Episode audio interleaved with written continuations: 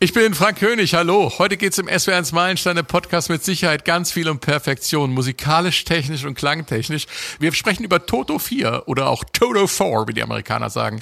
Anfang April wird das Album 40 Jahre alt. Am 8. April 1982 kam's raus und es war und ist bis heute der absolute Toto-Kracher. Allein sechs Grammys 1983, unter anderem für das Album des Jahres und die Produktion des Jahres. Diese Erfolg war aber nicht ausgemacht. Die Band stand nämlich unter ziemlichen Druck, Hits abzuliefern, dazu später. Ein besonderes Dankeschön geht an alle, die sich Toto 4 bei den Meilenstein gewünscht haben. Carsten Rudolf schreibt, als Vorschlag für einen Meilenstein möchte ich gerne Toto mit 4 einbringen. Vielleicht klappt's ja mal. Der Podcast ist ein ständiger Begleiter auf längeren Autofahrten und macht sehr, sehr viel Spaß. Vielen Dank nochmal. Bitteschön, sagen wir. Und auch Andreas Götz ist äh, sehr Toto-affin. Ich verfolge den Podcast vom SWR mit sehr großem Interesse, freue mich über jedes neue vorgestellte Album. Auch ich hätte mal einen Vorschlag dazu. Also als großer Fan von Toto wäre doch ein Album von der Band mal wünschenswert. So ist es und so soll es sein. SWR 1, SWR 1, Meilensteine, Alben, die Geschichte machten. Toto 4, weiß doch jeder, wie das Album klingt, oder? Zehn Songs, fünf Single-Auskopplungen, eingerahmt in zwei absolute Superhits. Der Opener, Roseanne.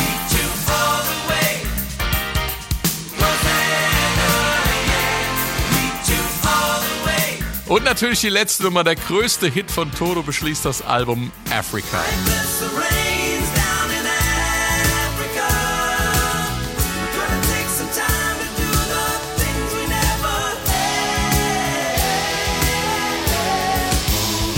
Ich begrüße aus der SWS Musikredaktion Benjamin Brendebach und Christian Fahr. Hallo ihr zwei.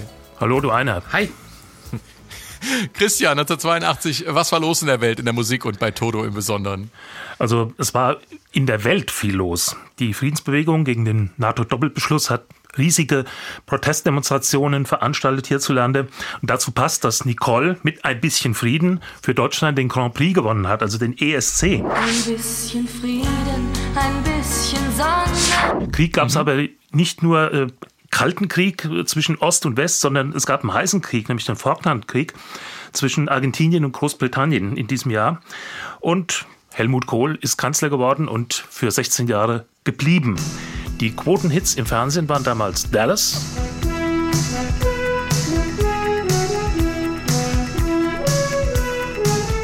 Und im Kino E.T.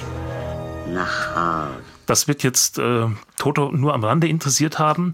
Äh, die hatten ganz andere Probleme, nämlich die beiden letzten Alben im Gegensatz zum Debütalbum liefen nicht gut. Und die Plattenfirma hat gesagt, eine Chance kriegt ihr noch. Und wenn nicht, dann äh, ist der Vertrag hinfällig. Was haben sie gemacht? Sie haben ein Hitalbum geschrieben und über das sprechen wir heute.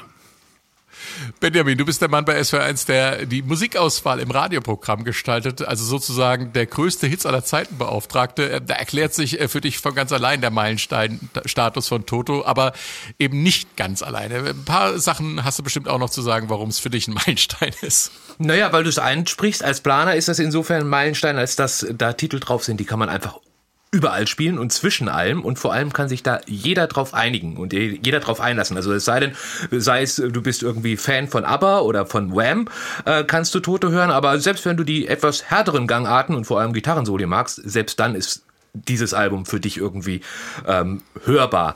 Das ist als Planer für mich natürlich perfekt, weil damit kann ich nichts falsch machen. Dann aber eben auch als Musikliebhaber ähm, einfach diesen perfekten Sound da so hinzuzaubern und das dann auch noch mit schönen Melodien und für mich als Gitarristen dann auch noch mit perfekten Soli und wirklich perfekter Gitarrenarbeit. Mehr kann man eigentlich nicht erwarten von so einem Album. Okay, steigen wir ein äh, mit dem Opener. Rosanna war auch die erste Single äh, vom Album. Und äh, da fällt schon mal auf, wie ausgeklügelt das Ding arrangiert ist. Wir steigen mal rein in die balladeske Strophe und dann die Bridge, der Übergang dieser funky Refrain. Also hören wir uns einfach mal an.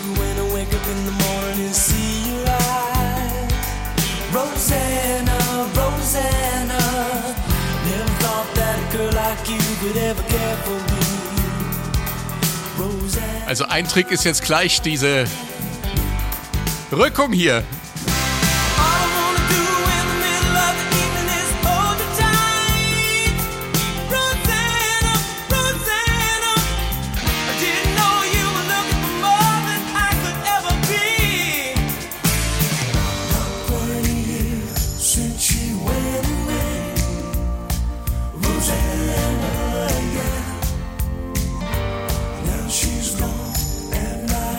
Und jetzt wird's richtig funky. Wunderschöne Überleitung.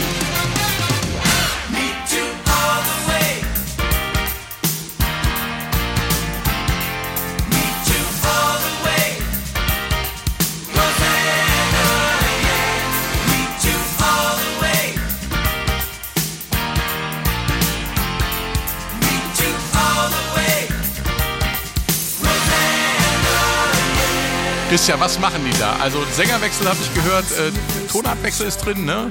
Ja, also es ist äh, von Bobby Campbell wechselt es zu Steve Lukather im Gesang. Äh, und äh, mhm. ja, ein Tonartwechsel, je nachdem, wie man das sieht, man wechselt die Stufe. Aber es ist jetzt, äh, also es, ist, es gibt G-Dur, es gibt F-Dur und es gibt B-Dur. Das sind die mhm. Grundakkorde, die, auf denen sich bestimmte Teile jeweils aufbauen da drin. Und äh, natürlich, was äh, ganz großartig ist, ist die Rhythmusarbeit, die da gemacht wird von Jeff Porcaro, weil das ist einfach ähm, ein, eine, eine Technik, die ähm, tja, niederknien lässt. Was denkst du, Benjamin? Ja, also er hat einfach diese Technik, die es dann aber eben auch äh, überträgt aufs Gefühl. Ne? Also man, man geht damit. Also das ist, ich meine, Pocaro wird ja nicht umsonst äh, Mr. Shuffle genannt. Also das ist einfach, wenn du da irgendwie stillhalten kannst, dann weiß ich auch nicht, bist ein Eisblock. Also ähm, man, man, sagt ja auch der Rosanna Shuffle. Es ist ja ein Fachausdruck geworden, ein Techn Terminus technicus. Also für Schlagzeugschüler ähm, wahrscheinlich, ja.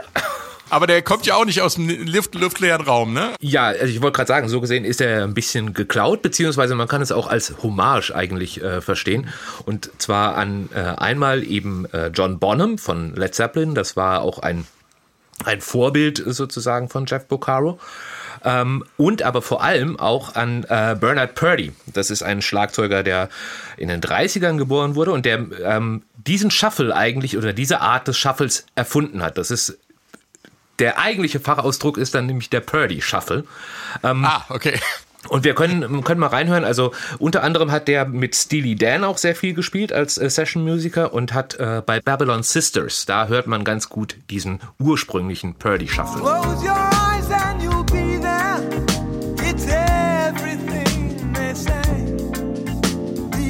The end of a perfect day. Distant lights from across the bay. Babylon Sisters, shake it.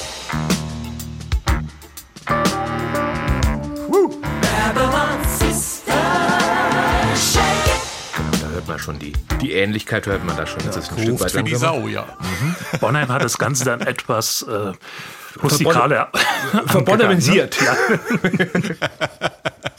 Wollen wir den mal gerade reinhören bei Bonham? Das ja. ist äh, Fool in the Rain.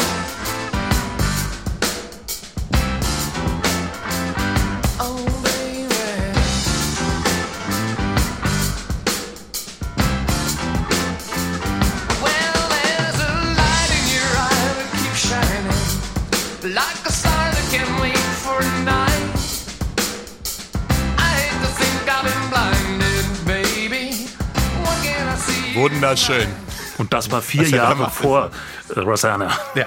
Das ist, äh, ist wirklich stilprägend, was er da macht. Und Toto nehmen solche Sachen halt immer wieder auf. Also die, die vereinen ja irgendwie äh, den kompletten Musikkosmos in sich, kann man so sagen, ne? Ja, das ist ja das Besondere an Toto. Also die, das sind halt einfach extremst gute Musiker, ja. Und die hören dann sowas und nehmen es auf und machen es sich dann aber auch zu eigen. Ne? Also es klingt ja dann nicht geklaut, sondern es, Rosanna hätte anders überhaupt gar nicht funktioniert. Das, aber so.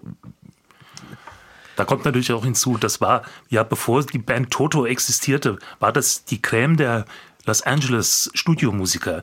Und ja. die haben auch mit mhm. Gott und der Welt gespielt. Auch während der Zeit von Toto und danach. Und deswegen war ganz klar, dass die mit allen möglichen Stilistiken zurechtkommen mussten auch. Der kann nicht sagen, äh, ich kann aber nur Jazzrock und Blues. Äh, dann ist man äh, am nächsten Tag äh, arbeitslos, würde ja, ich sagen. Ja. Man muss alles können und in diesen, in diesen Produktionsbedingungen und deswegen äh, haben die dann eben auch alles sich drauf geschafft. Genau. Und deswegen haben sie sich und, ja und, übrigens auch Toto genannt, ne? Ja. Das ist ja. Kommt wollte ja. ich gerade sagen. Jetzt wollte ich mal klug scheißen. Siehste, ich wollte einen Gruß an meinen Lateinlehrer schicken. Wenigstens das habe ich mir gemerkt, dass Toto alles heißt. Genial ist ja auch der Keyboard-Einsatz in der Mitte des Stücks, äh, Christian. Ne? Also da geht einem ja auch das Herz auf. Und dann dieser jazzige Schlussteil. Es ist ja nicht nur so, dass da irgendwie ein Hit produziert wird, sondern da steckt ja noch so viel mehr drin. Ne? Also bei diesem Keyboard-Einsatz äh, in der Mitte, das da macht sich halt bezahlt, dass Toto immer mit zwei Keyboardern gespielt haben, mindestens zwei, manchmal sogar mit dreien. Und also wenn Luca da auch noch rangegangen ist. Und mhm. ähm, da konnten die solche verzahnten Sachen einfach machen. Also das ist, das fällt ja auch nicht vom Himmel, das ist arrangiert. Und ursprünglich waren sogar noch mehr Keyboardspuren hier drauf, die sie dann weggelassen haben, was wahrscheinlich dem Stück auch gut tat. Und der jazzige Schlussteil, das war eben so, dass äh, äh, Jeff hat weitergetrommelt und da haben sie gesagt, komm, dann spielen wir auch irgendwas weiter. Und da hat er halt auf dem Blues-Piano hat er da ein bisschen jazzige Improvisation gemacht und dann ist Luke Heather auch eingestiegen und äh, so hat das dann noch eine gute Minute ist in den Jazz hineingetrudelt, das Stück. Hat man natürlich bei der Single-Version dann weggelassen, weil das wäre nicht unbedingt radiotauglich gewesen. Also in meinem Skript steht jetzt drin, äh, dass Toto ja eine Band mit einem irrsinnigen Wiedererkennungswert ist. Wie kann man das Geheimnis entschlüsseln? Eigentlich haben wir es schon fast gemacht, ne? Tja, die sind halt, äh, sagen wir mal so, in jeder Hinsicht fett was, was ja. Toto macht. Das ist äh, äh, nicht überproduziert, aber es ist so dicht äh, gewoben, dass man da einfach sagen muss, das ist jetzt nicht etwas, was man ähm, so aus dem Ärmel schüttelt, sondern das, das ist ja. äh, so bis ins letzte Detail ist das, ist das äh, ausproduziert, ohne es ja. kalt zu wirken. Das ist die Gefahr auch, die bestehen könnte. Ja, genau. Und gerade in dieser Zeit, um die, in den frühen 80ern, äh, da wurde vieles auch äh, so Hochglanz äh, produziert und kalt äh, mit ähm, Trump Machines und so weiter. Und hier ist das eben trotz allem organisch. Ja, wobei Drum Machine, zumindest eine Art davon haben sie ja dann später auch, kommen wir ja nachher noch zu, äh, wie sie damit arbeiten. Was ich aber eben auch, äh, was man hört bei Toto ist, dass die meisten der Songs sind live eingespielt. Und das mhm. haben sich auch auch schon auch äh, in den 80ern auch viele Bands einfach nicht mehr getraut, weil also da wurden dann irgendwie die Gitarren äh, separat eingespielt und das, damit du auch daran noch arbeiten konntest. Und das haben Toto eigentlich nie gemacht. Also Lukather ist zum Beispiel einer, der sagte immer, ich brauche da keine Overdubs oder sonst irgendwie sowas. Ich spiele ein Solo, gefällt's mir, lass ich's oder gefällt's mir nicht, spiele ich's eben nochmal. Ja, und Jeff Porcaro hat ohne Klick gearbeitet, ja. sondern rein mit seinem Rhythmusgefühl, das er eben hatte. Und das war genauso gut und sogar noch dadurch etwas elastischer. Ja, ich, ich finde es ganz interessant, äh, der Nachfolger von Jeff Porcaro, Simon Phillips zum Beispiel, das ist ja wiederum einer, der sehr genau spielt, also sehr mit Klick eigentlich auch spielt. Er hat, glaube ich mal, wenn mich nicht alles täuscht, hat er sogar mal einen Weltrekord, irgendwie 64 Takte, äh, den Takt genauer zu halten als irgendwie ein Metronom.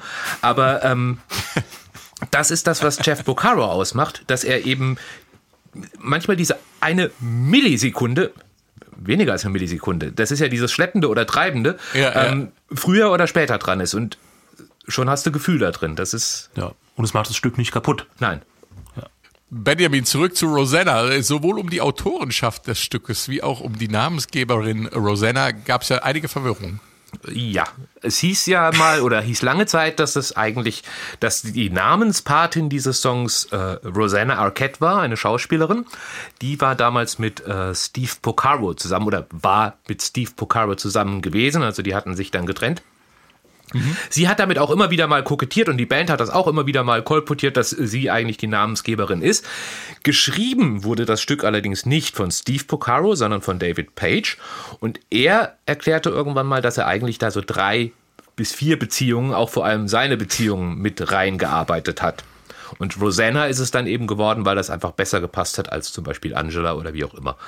Ähm, aber grundsätzlich sind ja äh, Toto schon dafür bekannt, dass einmal mindestens ein Frauennamen auf einem Album vorkommt. Ne? Ich glaube, das ist ein ungeschriebenes Gesetz bei Toto. Aber ein Hit ist, glaube ich, nur Rosanna geworden von, von den Frauen. okay. Ein so großer Titel. Hit, ja. ja. Holy Anna war ja auch. Holy Anna. Ja. Und Mandy ist nicht äh, von Toto.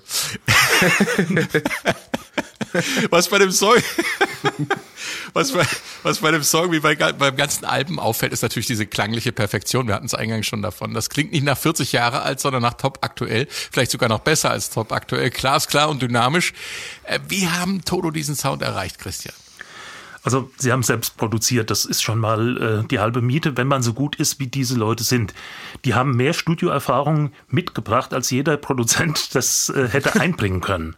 Deswegen, die wussten okay. ganz genau, mit dieser Einstellung kriege ich den und den Sound hin. Und wenn ich den Sound will, muss ich das machen, damit ich dahin komme.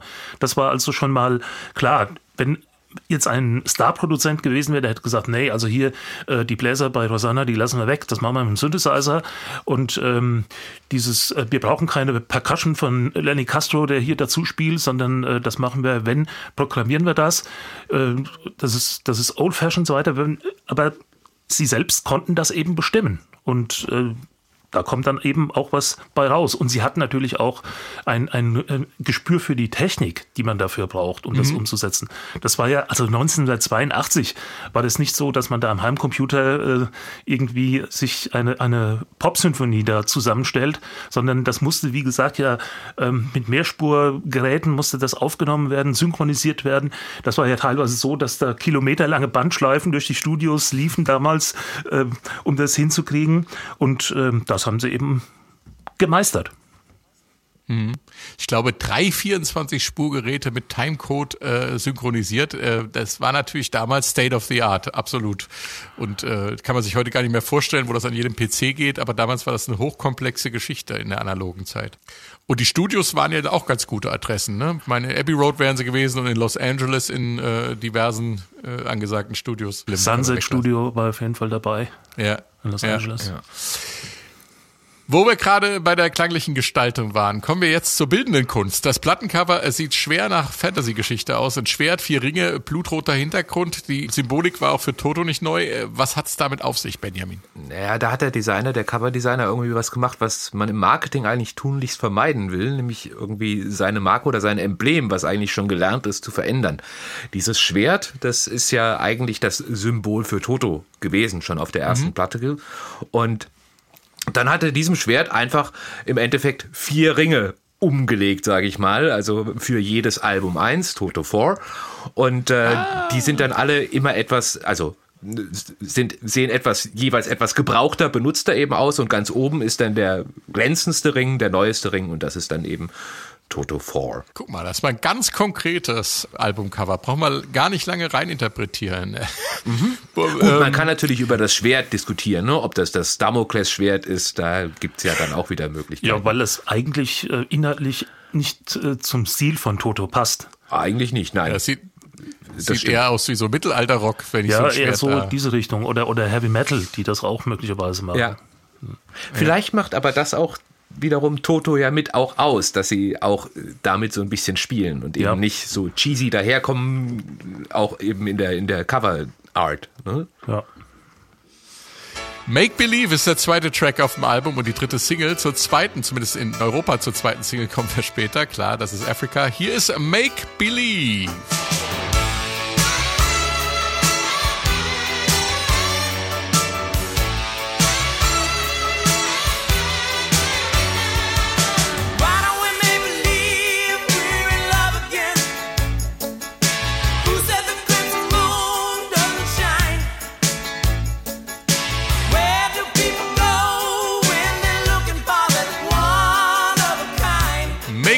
David Page hat die Musik geschrieben. Es singt Bobby Kimball und es geht wieder um die Liebe. Diesmal soll die Geliebte so tun, als wäre sie wieder verliebt oder als wäre das Paar wieder verliebt, Christian. Also man hat damals, äh, kann ich mich noch erinnern, ähm, als das rauskam, wurde das Album hochgelobt, aber es hieß, also textlich sind sie aber jetzt wirklich äh, in den Schlager abgesunken. Das haben die ganz bewusst gemacht, äh, weil die eben nicht wollten, dass man, dass nur irgendwelche intellektuellen Nerds ähm, ihre Studio-Frickeleien äh, bewundern, sondern dass das einfach verstanden wird. Und da ist Liebe natürlich jetzt auch mal ein Thema, was ähm, wo jeder was dazu sagen kann und äh, jeder war mal unglücklich verliebt, vielleicht sogar die meiste Zeit und das bringt dann eben äh, hier auch genügend äh, Fleisch an den Knochen, würde ich sagen. Und ich muss sagen, aber als ich äh, damals äh, Make Believe zum ersten Mal gehört habe, hat es mich sofort an Hold the Line erinnert. Und ich kann mir das eigentlich nur so erklären, dass das auch eine Referenz sozusagen an die Plattenfirma war, dass sie sagt, dass sie sagt, ihr habt gesagt, wir brauchen ein, ein neues äh, Hold the Line. Und bitte, hier habt ihr eins. Nehmt dies. So klingt's jedenfalls, wenn man das vergleicht.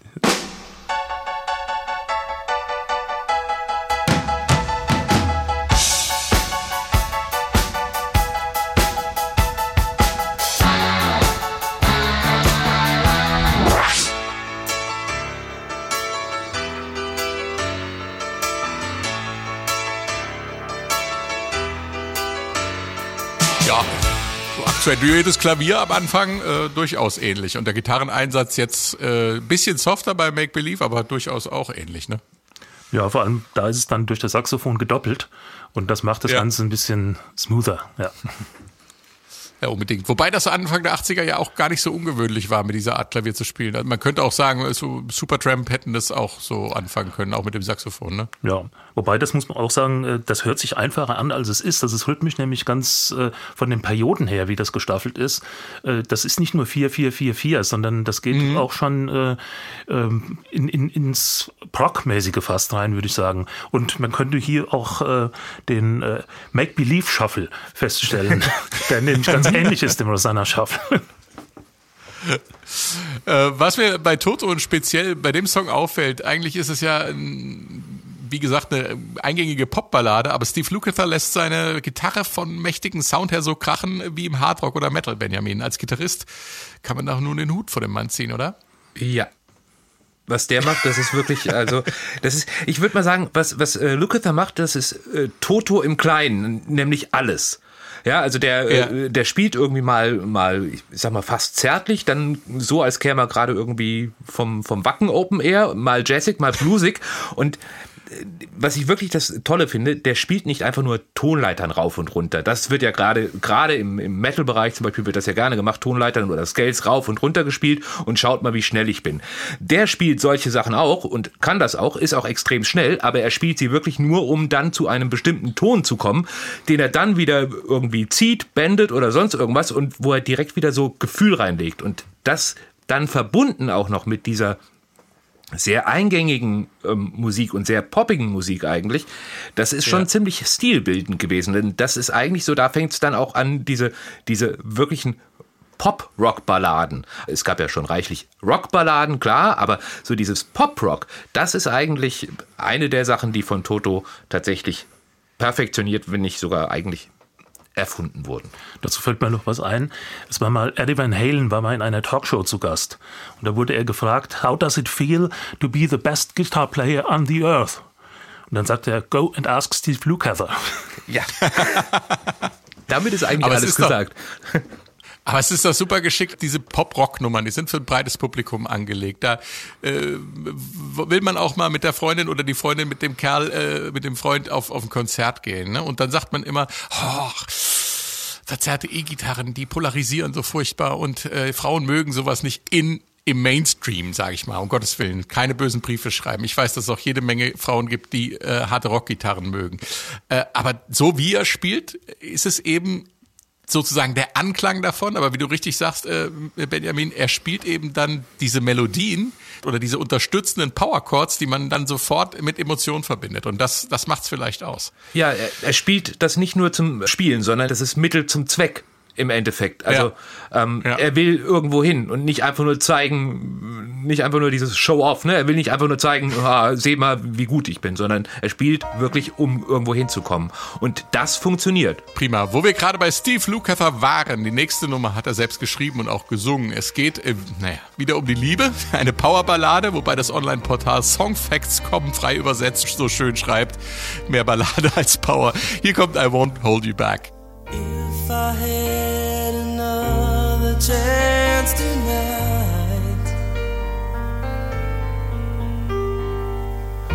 I'd try to tell you that the things we had were right.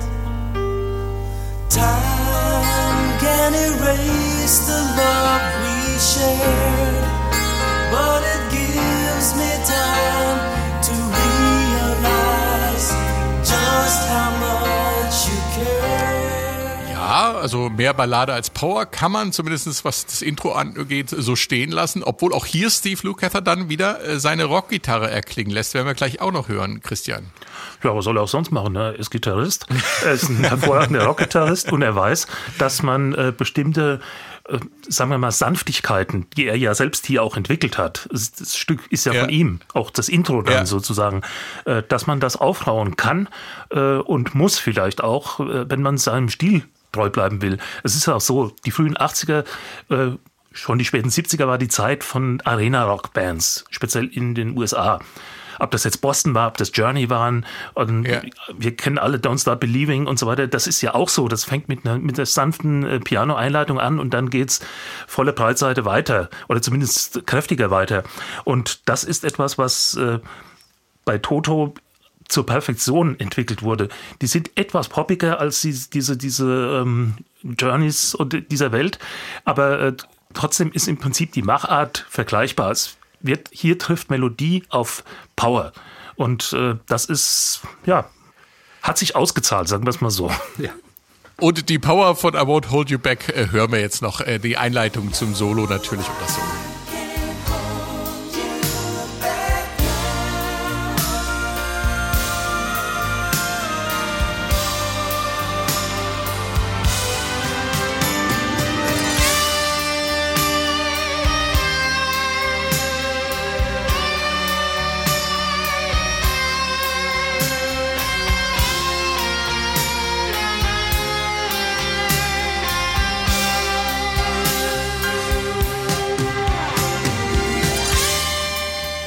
War schon das Vegas. Wie ja.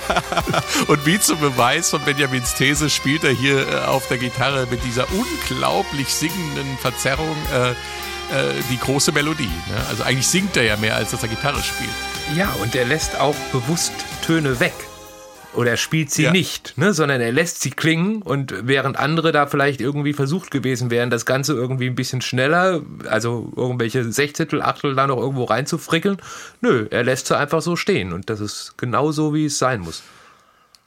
Im Hintergrund dieser Aufnahme ist übrigens auch die Stimme von Timothy B. Schmidt zu hören, seines Zeichens unter anderem Mitglied der Eagles gewesen. Und mal so sagen, er war ja nicht der einzige Promi, der an der Produktion beteiligt war, Benjamin. Nee, es war zum Beispiel die komplette Familie Pocaro beteiligt. Äh, Jeff und Steve, das ist ja eh klar. Ähm, Mike Pocaro war auch dabei, der hat später dann äh, ja auch einen festen Platz bei Toto gehabt. Und vor allem zum Beispiel war auch äh, Joe Pocaro dabei, also der Vater der Familie Pocaro, selber ein grandioser Schlagzeuger, der äh, dort mitgespielt hat. Ähm, dann haben wir zum Beispiel bei Rosanna singt im Hintergrund äh, ein gewisser Tom Kelly mit. Der stand damals relativ am Anfang seiner, Song, seiner Karriere, war, wurde dann äh, Songschreiber und hat so Sachen geschrieben wie äh, Alone von Heart zum Beispiel, True Colors Ach, hat ja. er geschrieben, Eternal like Flame hat er, äh, Like a Virgin. Also da wirklich einen Hit auch nach dem anderen rausgehauen und ja, der hat damals zum Beispiel auch eben dort im Background mitgesungen. Und ich glaube, Christian, der kann dann auch noch erzählen, wer dann von Chicago alles dabei war. Ja, von Chicago war James Pankow dabei mit seiner Posaune, der ähm, bei Rosanna in diesem kurzen äh, Funk-Break jeweils ziemlich äh, ja, prominent rüberkommt. Aber wie gesagt, das ist auch diese Los Angeles-Clique ganz einfach. Damals hat äh, Chicago, haben Chicago 16 rausgebracht, Hard to Say I'm Sorry. Und wer hat mitgespielt? Praktisch Toto als komplette Begleitband. Deswegen haben die auch keine, haben die auch keine äh, Tour gemacht nach vier, weil sie gar keine Zeit zu hatten, weil die sofort mit Aufträgen überschüttet wurden. Und das bekannteste Beispiel, was unmittelbar nach äh, Toto 4 entstand, wo die komplette Band beteiligt war, ist Thriller von Michael Jackson. Weil Quincy Jones als Produzent, der sagt dann schon, ich weiß schon, wen, mich, wen ich hier ins Studio hole ich habe was vor, so ungefähr. Und äh, so kam's, kommt auch das eben zustande. Man kennt sich ganz einfach. Die Leute sind jetzt nicht so, dass, dass die jetzt sagen, äh, ich muss mir jetzt mal ausdenken, wen ich, wen ich da hole, sondern äh, wenn, wenn Toto ein Album machen, äh, im Studio nebenan äh, ist der und der, den sie auch kennen und wo sie sagen, komm, mach doch gerade mit. Ja. Und das ist aber auch, ich glaube, das hört man auch. Also wir haben natürlich nicht den Vergleich, aber ähm, Jeff Porcaro hat auch immer wieder mal erzählt, dass diese ganze Clique, also einmal Toto, die Band selber, aber eben diese ganzen Musiker drumherum auch, das war wie eine Familie. Also man kennt sich und man mag sich, man schätzt sich, man weiß, was der andere kann. Und dann kannst du auch so Musik machen, also relativ schnell so Musik machen. Du musst also nicht erstmal irgendwie dich noch eingrooven oder du hast da jemanden, der einfach nur seinen Stiefel runterspielt, sondern dann macht das Spaß und dann kommt sowas bei raus. Ich glaube, Jim Horn war auch dabei, ne? Ja, genau. Saxophonist bei den Stones dann lange Jahre. Wow, da haben sich ja einige sehr prominente Menschen aus der Musikszene die Klinke in die Hand gegeben, die Studioklinke. Im Grunde könnte man sagen, das ist eine echte Supergroup, also Ja. wenn man es so will. Also Ja, ja. Gut, drehen wir die Scheibe mal rum und kommen zur vorletzten Nummer auf der B-Seite. Äh, Waiting for Your Love. Das ist, äh, das wieder um Liebe geht, brauche ich ja nicht mehr zu erwähnen, aber äh, wir hören mal rein.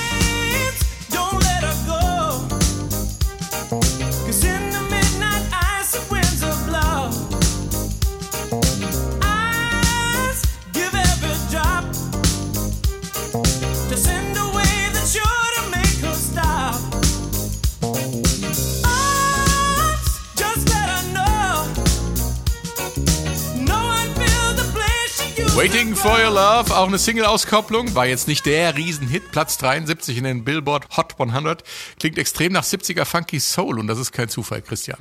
Ja, das Stück ist auch in den 70er Jahren entstanden. Bobby Campbell hat das geschrieben in den 70ern, da noch nicht aufgenommen und da hieß es You Got Me. Und äh, wie gesagt, das ist genau dieser cremige Soul-Sound der späten 70er, die sozusagen, also sagen wir mal so, wie, wie äh, Commodores und so weiter, die damals angesagt waren. Und ähm, ja, Später gab es dann tatsächlich noch eine Funky-Nummer von Toto, die You Got Me hieß. Aber da war das dann in der Tat schon ähm, sehr 80er-mäßig äh, aufgezäumt, mit knallendem, äh, trockenem äh, Schlagzeugsound aus der Maschine. Und das war dann schon etwas äh, aggressiver. Allerdings war da auch äh, Bobby Campbell nicht mehr dabei. Oder zwischenzeitlich mal nicht dabei, sondern Ja. ein richtiger Schauter. Und es ist schon krass, wie schwarz die Nummer halt klingt. Ne? Also ich, könnte ich mir auch ganz gut von frü frühen Michael Jackson oder so vorstellen. Oder liege ich da total falsch? Ja, off the Wall beispielsweise. Ja. Das ist, da könnte die auch drauf sein. Vielleicht hat auch Quincy Jones genau das gehört und gesagt, das will ich haben. Wir kommen zum letzten und größten Hit auf Toto 4 und das ist natürlich Africa.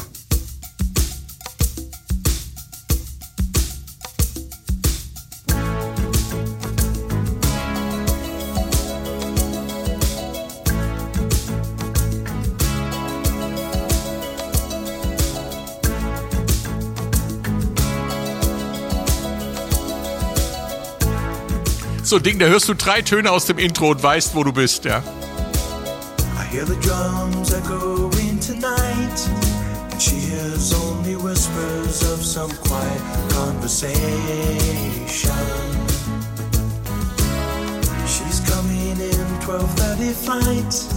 The moonlit wings reflect the stars that guide me towards salvation. I stopped an old man along the way hoping to find some old forgotten melody.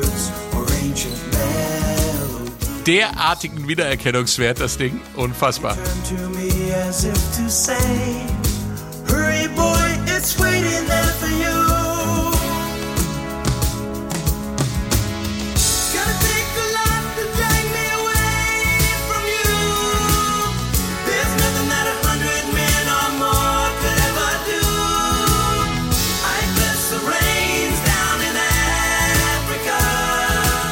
Africa. Ein Song geschrieben von David Page und Jeff Procaro. Die Textidee kam von Page, der zu diesem Zeitpunkt noch nie einen Fuß auf afrikanischen Boden gesetzt hat. Ein weißer Kerl schreibt einen Song über den schwarzen Kontinent. Man könnte meinen, dass es sich um kulturelle Aneignung, also um eine Art Kulturimperialismus handelt, aber so einfach kann man sich's dann nicht machen. Inspirationsquelle war unter anderem eine womöglich göttliche Eingebung, eine TV-Doku über Afrika, das National Geographic Magazine und eine kindliche Trance-Erfahrung. Wie geht das zusammen, Benjamin? Ja, das ist eine gute Frage. Vor allem, wie kriegt man da dann sowas bei raus? Also, ähm, Page äh, hat mal erzählt, also seine ursprüngliche Inspiration, die kam wohl aus einem, einem UNICEF-Spot, in dem er irgendwie äh, hungernde Kinder in Afrika damals gesehen hat. Er war noch nie in Afrika gewesen und wollte aber eben darüber eine Geschichte erzählen.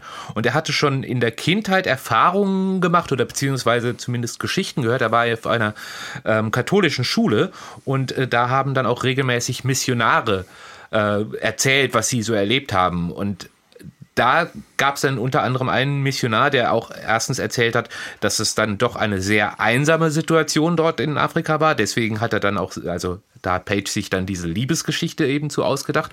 Und dann hat er, dieser Missionar irgendwann auch mal erzählt, ja, wir haben damals, äh, wir haben einfach auch alles gesegnet dort. Wir haben Steine gesegnet, wir haben Tiere gesegnet, Liebe gesegnet. Und wenn es geregnet hat, dann haben wir eben auch den Regen gesegnet. Und diese Zeile ist ihm auch in Erinnerung geblieben und die hat er dann da reingepackt und das ist dann dieses berühmte Bless the Rains Down in Africa geworden. Ja, wenn man das also alles in einen Topf packt, dann kriegt man einen Superhit. Geht also offensichtlich ganz einfach. Und, und Page hat mal gesagt, er hätte den Refrain in zehn Minuten äh, geschrieben. Ähm, der Rest hat sehr viel länger gedauert. Ich glaube, er hat ein halbes Jahr dran rumgefrickelt am Rest des Textes. Aber er hat gesagt, das kann ja nur eine Gotteseingebung gewesen sein. Ich bin talentiert, aber ich bin nicht so talentiert. Äh, da ist gerade was passiert. Es war auch Äh, so, sehr dass schöne.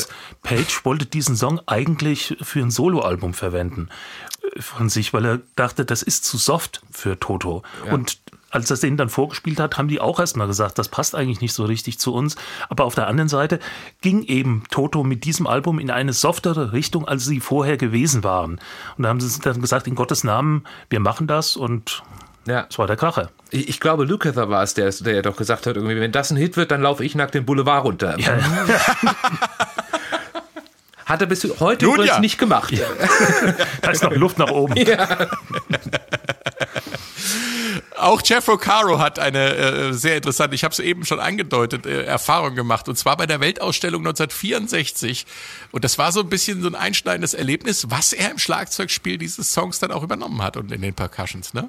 Ja, war im afrikanischen Pavillon gewesen, dieser Weltausstellung, und hat da eben, wie er sagt, zum ersten Mal afrikanische Trommler erlebt.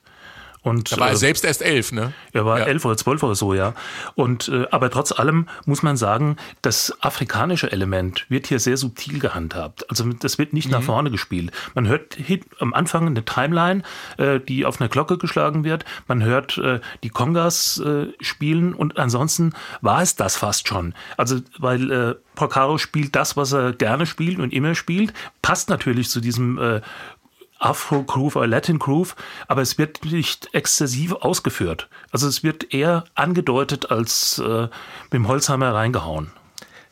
Und er hat er da ja auch sehr lange an diesem Groove mit, mit dem Percussionisten zusammengearbeitet. Ne? Also sie haben ja sich erstmal im Endeffekt diesen Grundgroove ausgedacht, der durch das ganze, äh, durch den ganzen Song sich eigentlich zieht. Und den haben sie, im Endeffekt haben sie den sogar geloopt. Ne? Also Ja. dieses äh, ganz am Anfang, das war einer der ersten Schlagzeugloops, die Sie haben, sie so haben glaube ich, es war so, dass sie fünf Minuten lang gespielt haben. Genau. Und dann haben sie sich die besten 20 Sekunden rausgesucht Ja. und, den, und das dann eben geloopt. Ja. Genau. Und auf der Aufnahme haben, oder bei der Aufnahme haben sie das äh, halt eben die Loops spielen lassen und dann, wenn dann irgendwie ein Fill-In kam, dann Ja. haben sie den dann gerade mitgespielt. Das, Ja. äh, ja.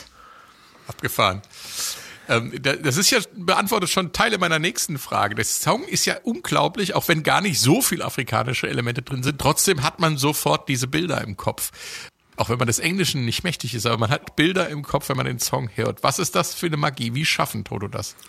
Also sie schaffen es unter anderem dadurch, dass sie praktisch hier die Keyboards so einsetzen, dass man nicht äh, weiß, welches Instrument ist das eigentlich. Das ist also, das ist mehr ein Sound, der da angeboten wird, als ein, ein Instrument. Das gilt die, für diese Kalimba- und Marimba-artigen Töne, die natürlich aus dem Keyboard kommen und auch dieses, dieses äh, wabernde, schwingende. Ähm, und das war damals äh, noch nicht so für jeden äh, verfügbar oder für jede Band. Also hätte auch nicht jede was mit anfangen können. Aber das waren damals Sounds, die äh, auch schon neu waren. Diese Polyphonen-Synthesizer äh, kamen da erst auf und diese frühen Sample-Sachen. Äh, und ähm, wie gesagt, das könnte man natürlich jetzt sagen, wir haben uns da so dran gewöhnt mittlerweile.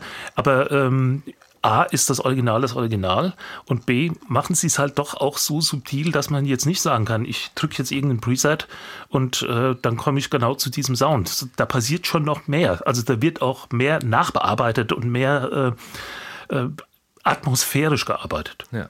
Wobei äh, genauso, also weniger subtil ist dann eben auch der Text beziehungsweise der Refrain. Dir wird ja immer auch Afrika in, in den Kopf gehauen. Also selbst wenn du nicht irgendwie äh, Englisch kannst, dann weißt du ja, dass es um Afrika geht und äh, Bless the Rains down in Africa. Du hast also dieses, dieses Bild hast du, selbst wenn du kein Englisch kannst, hast du eigentlich sofort im, im Kopf, ne? Mit dieser Ja, Musik dann da ja. hinten. Also es gibt übrigens, es gibt einen, einen Twitter-Bot, der irgendwie fast stündlich eine Zeile von äh, Toto Africa postet. Das ist sehr, sehr lustig. Der macht nichts anderes. Ja, es gibt, es gibt ja auch noch diese Installation in der Namib-Wüste, ne? Da gibt es eine Klanginstallation, die in Dauerschleife ähm, mitten in der Wüste, man weiß gar nicht den genauen Standort, finde ich auch komisch, weil man weiß, dass es die Installation gibt, warum weiß man den Standort nicht? Jedenfalls spielt diese, habe ich ja nur in Wikipedia gelesen, ich kann es ja nur daher wiedergeben, ich war nicht dort, äh, spielt die äh, mit Solarzellen gespeist auf immer und ewig diesen Song. Ob ich das jetzt das bräuchte, weiß ich nicht. Wahrscheinlich auch eine sehr einsame Gegend dort äh, in der Wüste.